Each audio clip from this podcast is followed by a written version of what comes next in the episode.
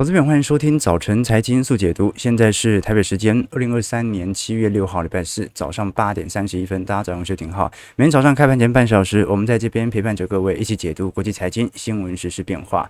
那一早先来跟投资朋友观察，联总会昨天的会议纪要已经算是正式公布了。那会议纪要当中，其实已经算特别提到，这一次的升息周期是完全没有走完的，未来的升息周期可能时间线会拉得更长。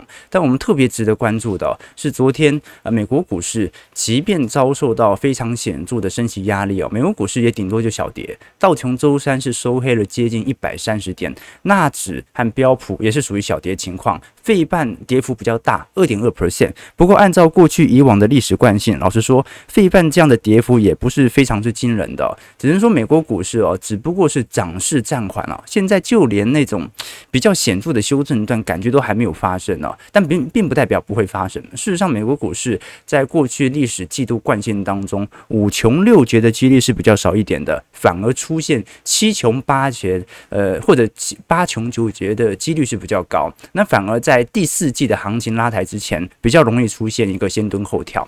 但我们今天特别来先关注的是美国昨天商务部所公布的数据当中，五月份的工厂订单月增率有零点三 percent，比市场预期的零点八 percent 还要来得低哦。所以基本上我们虽然看到大部分经济数据哦，似乎有暗示的往复苏的方向走啊，但仍然处于这条拐点当中。事实上，我们可以观察到美国的核心 PCE 物价指数啊，从年增率来看，仍然保持在四点六 percent，比 YOY 的三点八 percent 还要高非常多。那换句话说，这即便我们了解到呃全球的能源资产价格在一个蛮显著的走跌格局，但就目前的状态来看，呃这些核心部门的僵固性啊，预估按照联准会的报告会传导一年到一年半左右。我们可以来做一些留意，比如说以能源资产价格紫色线来看，啊，几乎在二零二二年啊，当时三月份、四月份开打之后，最高点就已经见到了，能源是百分之百的熊市格局哦，好，这一条熊市格局难以被打破，甚至在总统大选以前，除非拜登在这段时间进行大量战略储备原油的回购，要不然呢，大概整条疲惫趋势就是这样了。那另外一个是属于贵金属原物料的部分呢，贵金属原物料虽然有下跌，但至少在整个二二年年末到二三年中旬哦，它属于一个呃在下方筑底的位阶。那虽然最近有一点破底的感觉了，但这一种它跟能源资产的脱钩很明显，它还是在反映景气的复苏。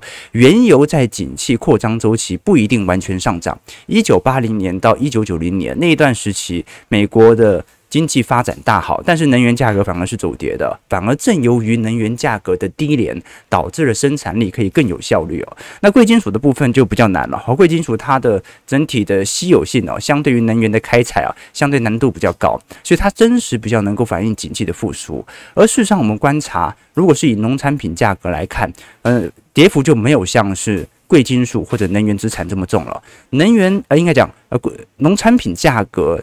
而在呃，二零二二年，随着乌俄战事钝化之后啊，就在高位进行盘旋，目前也没有大幅破底的迹象。尤其下个礼拜七月十八号的黑海协议，到底能不能顺利的通过啊？这一次俄罗斯会不会进行相关乌克兰农产品出口的前置？这反而是值得大家来多做一些留意的。那换句话说啦，大宗资产的方向其实已经蛮明显的表明了，现在反而是等待这个核心通膨的传导到底要多久？高点普遍在去年二季度左右已经见到了，那么核心通膨的高点好像在今年五月到六月才刚见到。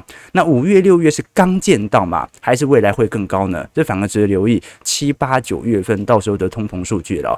那事实上我们可以观察到，联总会为了要一举歼灭当前的通膨任务哦，目前经济形势反倒并不是联总会的首要目标。我们可以观察到，蓝色区块是全球的央行当中认为利率有可能会再度调升的国家以及经济体啊。那。很明显，你像是北美洲、美国、加拿大，或者在俄罗斯、西欧地区，或者像是澳大利亚，基本上保持升息的态度是维持不变的。可是我们也可以观察到了，整个东亚市场当中啊。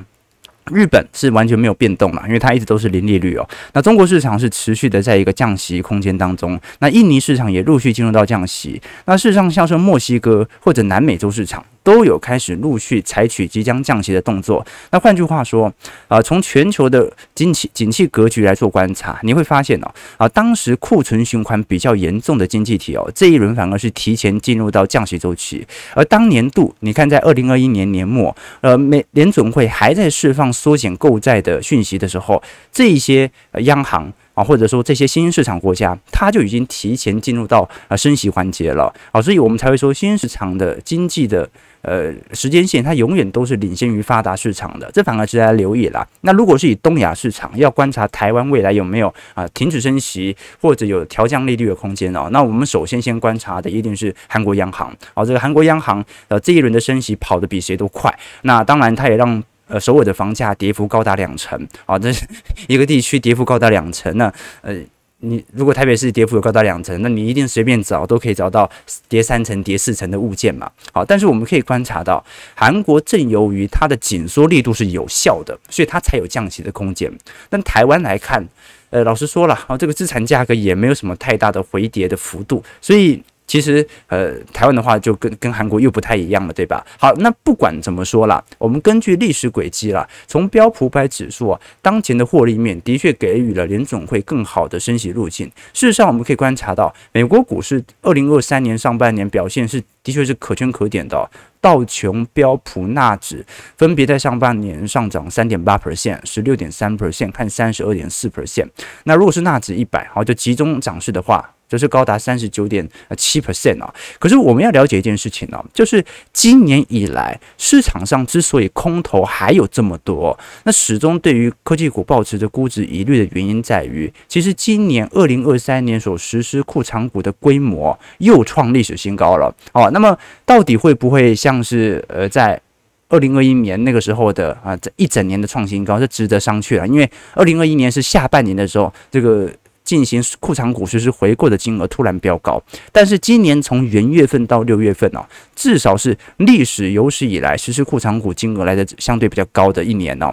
那这也隐含着一件事情，就是目前的估值其实还是有很大原因是来自于那些美国股市企业，它因为已经进行了资本总结，已经把该裁的人都已经裁掉了。那裁完之后呢，它的成本瞬间下降很多，但同时间呢，它的获利面并没有想象中来得如此扎劲。尤其很多的软体股，它本身不太容易受到库存循环周期的变化啊。比如说好了，你做资安的啦，做金流的啦，它比较不容易因为全球的库存循环而遭受那种。极大的压力，但是你本身有生产货物的哦，今年卖不掉，明年就过季了，这种压力就特别大。我们讲的并不是单一的衣着类哦，我们讲的三 C 电子产品哦，这个明年推出的三 C 电子产品一定比今年更先进，那你到时候的库存压力就更大了，对吧？那硬体股的库存压力因为大，所以跌幅比较深。可是那些科技全职的软体股，它因为是属于软体业务，所以它的库存压力没这么大。那反而手上有大笔现金，那有大笔现金怎么做呢？现在这个时机点好像去投资新的领域，对于投资人无法交代嘛，那怎么办？那就实施扩张股，把股东权益给拉高嘛。所以这个就是我们所观察到美国股市哦，始终有一些估值泡沫疑虑，对于空头者来说。那当然了，也随着这种仅仅是科技成长股的扩张股实施回购，我们可以观察到美国股市的价值股跟成长股的比例哦，哦又创回到二零二二年的新低了。换句话说，二二年为什么？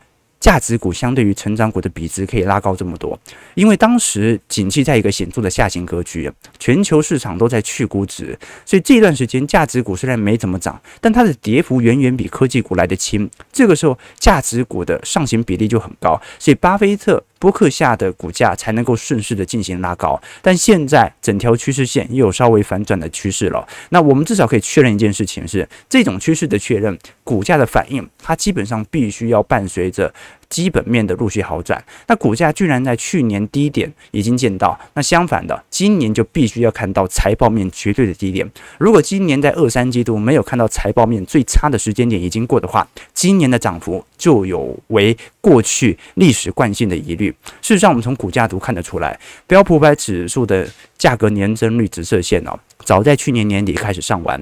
但是呢，我们可以观察到，美国的 ISM 制造业经人采购指数啊，最近还在破底当中。所以哦，照理来讲，现在转折点要紧急要出现了。如果一路这样子疲惫到第三季，甚至一路到第四季哦，那这一波涨幅就有一点过度。呃，我们看到这种。涨势有点过头的感觉。当然啦，我们常讲说基本面，呃，落后股价六到九个月啊，它是一个平均概念，六到九个月。好，有些时候会落后一年，有些时候可能三个月就已经反应了。那只是说平均只是六到九个月。所以呢，你如果给它一条长的时间线，就今年以前一定要转好，精准一点的时间线啊。这一季就要转好，然后这一季第三季就一定要转好了。那如果没转好呢？其实按照过去历史的惯性啊，本来在八月份、九月份，美国股市历史的惯性慢压就很重啊。你说不会啊？七月份感觉表现不错啊，啊，就是说。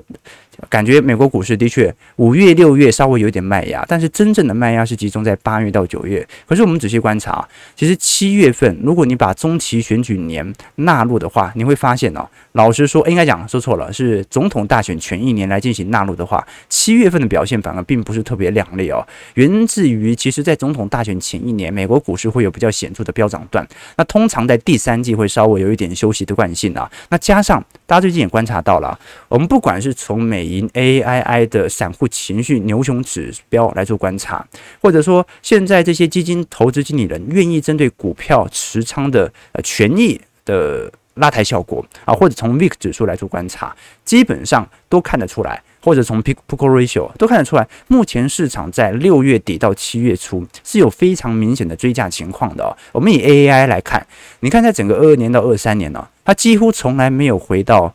这个上行空间过，那到现在为止哦，突然一根这样子飙上来，这说明前几个季度大家真的都非常看坏股市，一直到上个月才开始看好。那包括美国股市这些基金经理人哦，也一直到二三年呃六月份左右啊，才开始进入到极度的乐观情况。所以换句话说，这些股票市场啊，呃，在过去一段时间把科技股的估值大幅推高，并不是因为乐观造成的。它是由于市场上的悲观情绪，导致了大量的资金不买银行股、不买金融股、也不买债券，全部灌到货币型基金和这些大型的科技全值股，已经裁员裁完的科技全值股当中。所以美国股市啊，标普五百指数有百分之八十二的。报酬都是由前十家的全职股来进行贡献的。好，那这个是空头的第一个角度啊，就是我们都可以观察到，不管是从情绪指标，还是从估值的问题，还是从库藏股的实施，它都有一点泡沫化的疑虑哦。所以就算不大跌。现在来一个大的回档都是很正常的啊，比如说啊，大摩的 Michael Wilson 就是这种想法啊。那我们就仔细去深究啊，为什么到目前为止啊，明明照我来讲啊，衰退应该要发生的，顺便让股价跌下来这件事情，到目前为止都没有发生呢。过去一直被视为衰退指标的啊，殖利率倒挂的现象，尤其是十年期跟两年期的公债殖利率倒挂。你看到当时在二零零六年、二零零七年倒挂的时候啊，的确在隔年经济就开始进入衰退。了，那两千年初啊，一九九九年底哦，当时殖利率进入到倒挂现象之后，的确后续也马上进入了经济衰退。那为什么这一轮呢？从二零二一年倒挂到现在，居然还没有发生衰退呢？那么首先呢，按照多数美国银行的融资成本哦，现在融资成本大概已经超过三趴了。如果给予一定的期限利率哦，十年期美债殖利率的公允利率水平大概平均都在三点五趴以上了。那第二点是，货币市场基金是目前最兼顾流动性和收益率的金融市场。一旦流入货币型基金的市场变多，尤其是长期国债流入的资金更多，整体收益率曲线本来就更容易平坦化。那换句话说，目前殖利率倒挂的现象啊，它只能说是因为联总会的高强度升息导致了殖利率倒挂。而并不是一个自然惯性市场情绪啊，针对短期或长期国债的资金移动所形成的资利率倒挂。好，那换句话说啊，就是如果未来经济衰退，并不是因为经济比想象中差很多而变成了经济衰退，而是因为利率升太多，已经影响到了经济所形成的经济衰退。那也正由于这种关系哦，市场总会有一个预判值，那就是相信，哎，联总会不要那么紧。不要升得那么用力，那就不会经济衰退了嘛。那联总也不可能放任经济进入到严重衰退嘛。所以该是降息的时候，或者该停止升息的时候，它也会停止升息。所以呢，呃，很多人会不把本轮的景气下行啊当做一个自然的景气崩溃年，景自然的景气泡沫破灭年。为什么呢？因为经济指标也没有说那种在前两年进入到那种极度泡沫化的趋势存在嘛，联准会的利率政策反而让这一条泡沫的趋势哦，它有适度的抑制，所以我们反而可以观察到这一波的直利率倒挂现象啊。第一个就是它是由市场的情绪面针对联准会的利率决策所做的反应，这是第一点。那只要联准会反转，那么市场的衰退引诱就会消失。那第三件事情呢，是劳动力市场的变化。我们都很清楚，最近为什么？呃，全美的投行哦，陆续在针对美国经济预期进行调升，就连联准会在 FOMC 利率决策会议上的报告当中，其实也调升了美国在今年的 GDP 经济成长率。原因很简单，因为劳动就业数据哦，远比今年年初预估想象中来的强劲哦。那很很明显的一件事情嘛，过去哦。之所以会有一个显著的经济预期的下滑，是大家认为未来几个季度会有明显的失业率的上升嘛？那失业率的上升就隐含着在劳动市场当中啊，啊供过于求，啊求职的人太多，招募的人没这么多。但现在问题来了，所有人都知道，人真的走了很多。该退休的退休，回家带孩子的，提前财富自由的，或者是因为疫情死亡人口的，或者因为长新冠被迫离开劳动力市场的，全球失业率在现在的库存周期相对最严重的时候，居然都创了历史新低。韩国创了历史新低，台湾创了历史新低，美国的失业率哦啊才三点四到三点七 percent 啊，几乎达成充分就业。那换句话说，呃，人就已经离开了这么多，那你现在？整个劳动力结构跟过去几次的经济衰退的那种预设值，其实已经完全不一样了。你不管经济多差。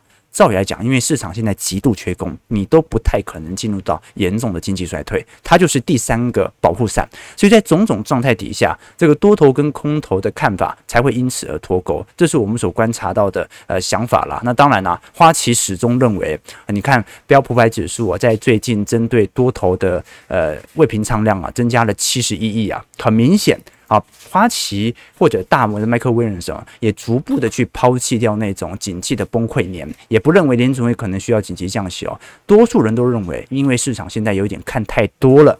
股价估值有点高，稍微回调啊，跌个标普百指数啊，跌个几百点，那至少是符合一个中长期的牛市氛围吧。好，那我们先来观察一下，如果是从美国股市四大指数的表现来做留意，道琼下跌一百二十九点，零点三八 percent，在三万四千二百八十八点，标普下跌八点七点。零点二 percent，所以四千四百四十六点。纳指下跌二十五点，零点一八 percent，所以一万三千七百九十一点。那费半昨天回调幅度比较大，不过还是在高位震荡，下跌八十一点，二点二 percent，在三千六百二十二点。昨天台积电 ADR 下跌了二点零九 percent，稍微有一点显著的回调。那可能对于台北股市。不过昨天已经反映了一点了，所以今天就看一下，呃，美国股市在国庆假期结束之后啊，系统单有没有可能针对亚洲股市来做新一轮的部件？那最重要的是看台币汇率了。事实上，联总会会议纪要下一次是在七月二十六号啊，真的差不多就是要这一两周要把该释放的讯息给发布啊。因为目前七月份的升息一码几率已经高达接近九成了。那换句话说，联总会如果没有打算升息，现在必须要及早讲。那如果的确是这样打算的话，那未来几个礼拜也要让大家有一点确认性啊。六月暂停升息，很明显是一次侥幸。现在大家都基本假设联总会七月份会持续的升息哦。啊，那我们还是可以了解到，说这一波的乖离拉到现在，真的有些人会因为啊情绪指标好转，那我是不是稍微的进行一些资金调节哦？那当然，你的自己的投资还是要看你自己啊。不过还是有很多网友来信啊，就是大家。的确有依稀感觉到啊，市场的这种炒作的情绪正在慢慢回归，想要先离场再观望。那我想跟投资朋友分享的，依照我过去的投资经验呢，如果你所持有的这些中长期部件，尤其是你跟我一样是左侧交易者，去年年底就已经做一个大规模部件的，如果呃在乖离稍微拉高的时候就进行大幅度的出脱，你不一定买得回来。你不一定买得回来啊，因为回调幅度不一定可以到达你把过去卖掉的钱给投回来，所以呢，你可能会丧失一整段景气由复苏期进入到扩张周期这一段的景气价差，就有可能丧失啊。所以哦，我们还是要了解哦，现在你会赚钱，不是说你主动操作多厉害，我们是被动择股啊，购买基金、购买 ETF 嘛，但是主动择时，但是主动择时哦，买蛮简单的。从基期指标，但是卖你能不能熬得过股价在上涨的阶段？然后你觉得好像估值有点高，感觉该调节这个阶段，你能不能熬得过去？一直熬到繁荣周期开始发酵。现在景气有大好吗？没有嘛？那你买股票的逻辑怎么可能会选择在景气刚转好的时候进行大幅度出脱呢？就我们还是一样哦，我一直都都跟投资朋友讲哦，多数人赚的钱。永远是趋势的钱，你不要以为你现在的资产绩效是因为你多厉害，没有多厉害，它就是趋势的钱，它就是景气上行所带给你的报酬。不要进入到控制错觉当中。我们之前跟投资人分享的故事嘛，每天早上一个戴红帽子的男人站在广场上，每一天一直甩帽子，五分钟之后他又消失了。有一天，警察到他面前说：“你在做什么？”他说：“我在驱赶长颈鹿。”警察说：“这里没有长颈鹿。”男生说：“啊，没错啊，因为我都把他们赶走了。”这是股市当中就一总有一群人会有这样的一个过度自信的控制错觉，尤其在上涨阶段表现的是尤为强烈的。就投资者往往会高估自己的知识水平，低估相关的风险啊，就很像很多投行，他总觉得自己可以通过完美的方式来控制风险啊，就一升息啊。没办法哦，债券资产减损太严重了，那被迫要增资，然后停发股利哦，所以多数人赚的永远是趋势的钱。今年以来，台北股市涨幅是一成九嘛，你的资产超报酬率有超过大盘吗？如果没有，那你到底是因为运气赚了这些钱，还是靠实力的呢？如果超过了，那你还要是要了解一下，到底是因为运气让你赚了这些钱，还是因为你本来择时就择时对了呢？啊，大家不要陷入到这种控制错觉哦，这种控制错觉往往会形成你不管是在投资上还是人生上啊所判断的错误哦。由运气获得的报酬，未来一定会加倍的开始奉还啊，对于你人生的伤害哦。我举一个例子，呃呃，我最近哦跟小编讨论啊，就说因为。哦，我平时大家其实大家的私讯啊留言我都会看啊，但是有时候因为时间真的比较忙一点了，没办法亲自回复，通常都是小编回复哦。但每一天的留言都我都会看。那大概是三四个月之前吧，当时我就看到哦，有一位我们的网友哦，在我的几乎是每一支影片底下都留了一句啊，然后就感谢彭于晏啊，感谢财经彭于晏啊之类的。那当然呢啊，他一开始呃前几个月嘛，就是几乎每天都留那。呃，我我当然也就是哎，这个感谢大家的称赞嘛。我当然知道他客套话，我这这我也知道我跟彭于晏长得不像啊。可是哦，真的是每个月几乎每个礼拜他大概都会留个两次到三次，而且哦，这个非常的这个频频繁频率非常高。那第一次他讲哦，我当然就不太相信嘛。哦，但是到第二次哦，到第三次，哎，我开始觉得好像自己也这么有一点像。啊，就早上起来的时候，我我就会开始有时候会这样摸自己的胡渣啊，因为彭于晏的那个 IG 哦，他常常会 po 一些那个留胡子的照片，我想摸一摸，其实某种程度还算蛮像的。而且彭于晏他的口音，因为他其实台湾腔蛮明显的，像我也是。但是呢，你看彭于晏去演那个《让子弹飞》啊，或者演很多呃大陆电影的时候哦，他都有故意要那个把口音给矫正啊，就是好像让自己讲话清楚的感觉。那其实我直播也有这种，因为我也是大舌头嘛。我也尝试的会把自己讲话的习惯刻意的去讲清楚，然后那时候我在想，有时候在照镜子，会不会因为某种特质相似，所以很多人呢也因为喜欢彭于晏啊来看我的影片啊，这就是那种潜移默化的控制错觉，你知道吗？那时候还没有发现哦，但是因为这样太好几个月了，你知道吗？讲一次不信，讲两次不信哦，他讲到第十几次的时候，我开始有那么一点点相信了，然后呢，那个时候就。很常去看那彭于晏的电影啊，了解他穿搭啊，了解他的这个讲话的形式啊，觉得也许我再健身一下，而且跟彭于晏就越来越像了。然后直到有一天呢，因为那时候很很迷彭于晏啊，几乎每天中午吃饭的时候就顺便看他一部电影。有点小编呢就忍不住就拍了我的肩啊，然后跟我说，呃，我觉得人要有自知之明啊，你不像彭于晏啊，虽然每次我都按他爱心都有回应他，但是其实你不是很像。我说不像吗？好，然后我们小编呢就把手机拿出来，然后因为呃我们小编有一个群组嘛，他就是把各大财经小编的群组都在里面哦，他是一个小编同盟会之类的概念哦，然后里面大部分都是女生呐、啊，也是她的好闺蜜哦，她在里面说，她在里面打说，我觉得我的老板浩哥好像长得越来越像彭于晏了，他一留言。底下马上留言就窜出来啊，就开始回应啊啊！彭于晏骗谁呀？恶心啊！不要侮辱我的偶像啊！底下有回啊，你说赵立坚或者王博还比较像吧？啊，底下留言说什么？感觉像斯文的蔡阿嘎这样。OK，所以发表这叫什么？这叫控制错觉这叫控制错觉。他讲第一次，你当然觉得是玩笑话；他讲第二次，他讲第三次，你就开始有控制错觉了。你以为大家是因为啊？我以为大家是因为可能我长得像彭于晏来看我的频道，没有啊？大家来我频道还是在听黄段子啊？对不对啊？所以，所以有时候我们要认清事实，到底是因为大盘涨让你赚了这些钱，还是因为你本身就会择时赚了这些钱呢？你赚的到底是趋势的钱，还是实力的钱呢？这个部分你要能够认清事实，你无法认清这个事实啊，你运气赚了多少钱，你未来都会亏回去。OK，好，八点五十七分，我们继续往下看啊。昨天不管是欧元区，还是中国的财新制造业 PMI 以及服务业 PMI，都已经陆续进行相关的公布哦。那虽然我们可以观察到，我们优先看一下中国市场好了。六月份中国六月份财新制造 PMI 啊是五十点五，这前天我们跟投资朋友观察过，相对于五月份小滑零点四 percent，但这没关系嘛，这本来现在呃全球的新兴市场啊都属于这种要扩张不扩张，要紧缩不紧缩的周期。但是昨天中国六月份的财新服务业 PMI 也降到五十三点九了。那换句话说，这一次呃中国的内需市场啊。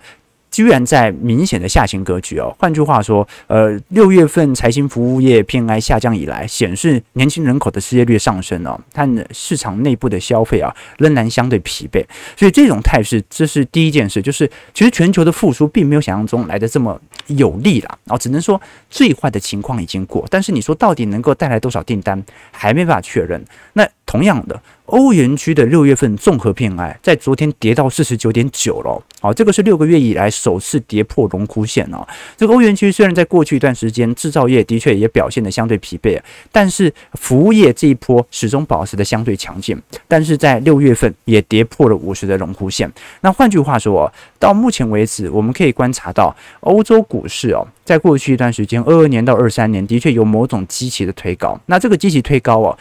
其实很大程度并不是由制造业推高的了，它是由我们所看到的一些奢侈品股啊，如衣服痛、爱马仕等等哦，进行股价全值的推高。那入股就真的很疲惫了。入股在二二年年底到二三年年初，曾经有一波非常亮丽的拉抬效果。那一轮的拉抬效果是由高盛起头的啊，高盛在当时全面进行大中华地区的评级调高，大举的买入中国资产，以此来预估今年相对于去年的同比基期能够有显著拉高啊，因为今年不封城，去年封城，那今年的经济就不可能比去年差嘛。那事实证明啊，今年的经济真的比去年差啊，现在的景气比中国。在去年封城还要来得差，这就说明目前二零二三年刚好遇到景气下行格局。去年其实景气还在扩张格局啊，只是股价提前反应而已。但是去年的景气扩张格局，中国刚好在封城，好，这个是我面临的情况。好，那问题来了，高盛是针对中国市场开出第一家的这些呃财报上升的财报调升的大投行啊，在昨天我看到一份报告，非常之惊人呐、什么报告呢？也是高盛啊，最近所出炉的报告是针对中国银行业哦。这份报告超级长，超多图表的。这个报告大概有一百多页吧。它是针对中国银行股票的评级报告，包括啊工业银行、农业银行啊、交通银行、兴业银行、华夏银行等等啊，全部进入到卖出评级啊。本来是在去年是全面进入买入哦，啊，那现在几乎没有任何的买入银行啊，少数像是宁波银行、平安银行。行之外，百分之九十的中国银行都被高盛列为卖出评级哦。哎，高盛本来是去年最为看多中国资产的投行，现在正在大幅度的出脱银行股。好，你说制造业哦，老实说制造业那种阴谋论就不太适用，因为制造业它始终就是有自己的呃经济的实力存在吧。但是针对这么多的银行股来进行出脱。那高盛是意识到中国发生了什么事情吗？要不然怎么卖这么快啊？是全面进行评级的调降啊？这个部分我们后续再跟投资朋友追踪啊，因为毕竟我们其实很难去抓到一些相对国际的数据，针对中国内部地方债的违约情况，因为中国地方债大部分是属于内债啊，持有者并不是来自于海外投资人。这个部分我们反倒在未来几个月会持续来跟投资朋友多做一些留意和观察。好，最后台北股市昨天是周选择权压低结算了，下跌八十四点。在一万七千零五十六点，成交值还是有三千三百亿。不过，柜买是很热的哦，柜买昨天又创新高了。那换句话说，内部的资金的确有持续轮动的迹象。不过这一次台经验所公布的五月制造业景气信号灯哦，仍然是连三蓝，衰退厂商大概减少近一成。不过啦，相对于三月份、四月份哦，呃，相对而言，至少从服务业或者营建业而言啊，它开始有陆续复苏的迹象。换句话说，台湾目前的经济哦，内需仍仍然占了非常重要的支撑。不过，我们从外资回头的呃资金流入来看哦，最近卖很凶，但今年如果是以前六月份来看，外资六月的净汇入大概是三十五点五亿哦。如果是以总金额上半年，今年流入了两百四十三亿美元，这是二零二一年的汇入规模新高哦。那换句话说，外资已经卖了三年，今年是真的很有机会回到一个。大幅买入的年份哦，那事实上我们可以了解到了，外资从过去十几年的经验呢，大部分的买超成本啊是集中在二零一二年到二零一七年，大家看一下第二列就可以看观察出来了。那刚好二零一二年到二零一七年，外资在大买的年份，投信刚好大卖啊，所以这个内资跟外资长期对坐很明显嘛。那你看到二零年到二零二二年，外资大卖，这个时候投信就大买，所以投信内资啊，永远都是被割韭菜的那一方嘛。因为。最终加权指数能够有那种超剧烈的攀高哦，在过去三十年的经验，通常是外资最后带上去的啦。那我们可以观察到，啊，外资这一次开始进行二零二三年年份的回补哦。不过最近已经有开始资金流出的迹象，所以今年的买超幅度能不能创过去几年的新高，反而值得大家来留意哦。因为今年买超幅度已经算是蛮高的。那如果未来六个月保持这个流入资金不变的话，那的确是值得留意的哦，因为。今年比较特别的是，今年外资和投信刚好都在买超当中，但是股价的推升力道反而是有限，就代表今年是蛮明显的半信半疑的态势哦。外资和投信都在买，但是股价老实说很明显还在一个怀疑的状态，并没有绝对的创高，这个反而是值得大家来多做一些留意和观察的要件。